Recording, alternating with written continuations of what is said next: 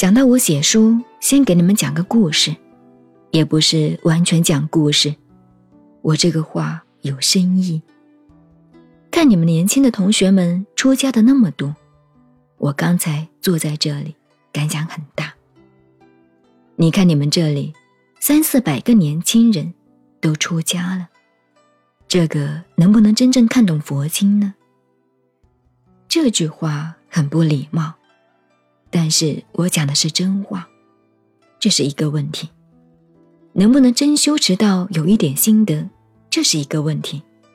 尤其是诸位出家了，社会上不懂，我懂，因为我同你们一样，从年轻摸起的。我在峨眉山也闭关了，我的老师兄，这位八十岁了，他是我的师兄，我闭关的时候都是他在招呼我，我要一点花生米，什么东西，写个条子给他，他都给我弄来的。他现在是四川的老修行，大家都知道，因为晓得我到了这里，我们五十年不见面了，所以特别赶过来。讲到这里，为什么呢？就是说，年轻人的修行究竟如何要实证的？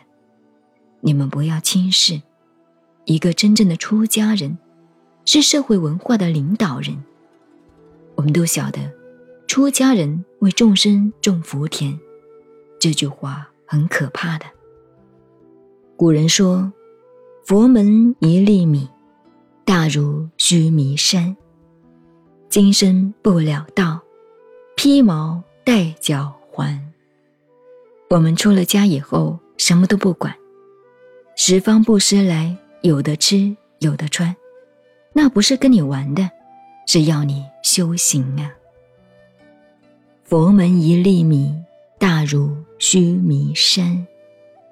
所以吃了佛家的饭，今生不了道，来生是变牛变马的，披毛戴脚环。我相信诸位都听过的，为什么那么警告呢？古人提出来警告，不是我，就是说我们出了家。就要自己修持成就，成就了干什么？都晓得是为众生种福田。什么叫福田？你看，我们的粮食都是从田里头出来的。没有土地就没有稻谷，没有五谷杂粮，我们就活不下去，没有饭吃。所以，这个土地，这个田地是这样重要。所以，一个出家人自己成就了，是给一切众生一个好的一亩良田。所以，我们自己出了家，本身不要忘记了，要做到这个资格，那不修持怎么行呢？做到了为众生的福田，才叫做人天的师表。